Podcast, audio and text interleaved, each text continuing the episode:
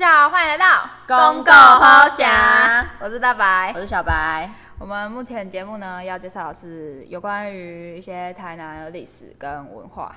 为什么我们要介绍历史呢？明明国中、国小就有教过历史了，但其实我们要介绍的并不是平面的东西，要讲的是比较深入一点的故事。嗯，对。那未来我们会出什么样的主题呢？大家就期待一下吧。我们这次的主题呢跟圆环有关。小白，你知道哪个城市的圆环最多吗？是台北吗？还是高雄？都不是哦，是台南。台南是台湾最先发展的地方，在当时建圆环的时候，科技是最进步的。那你知道圆环是什么时期建的吗？呃，是民国建的吗？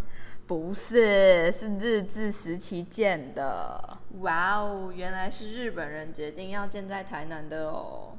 嗯，那我们今天要讲的故事是日治时期的故事吗？对啊，那我们就从一府二路三艋甲的府城开始吧。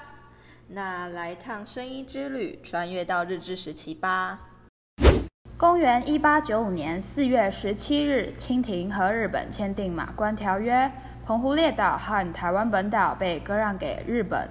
时隔不到两个月，台湾民主国总统唐景崧在还未打任前弃职逃亡到中国厦门，台湾人还来不及恐慌，日军就侵入台北，就此展开了长达五十年的日治时期。但前三任台湾总督华山之际、桂太郎、乃木希典都没能控制住台湾。日本总督一个换一个，皆是无法接受台湾糟糕的环境，内心无一不是觉得自己被流放到了边疆。第三任总督乃木甚至觉得台湾对日本而言根本就是赔钱货，军费开支每年高达七百万日元。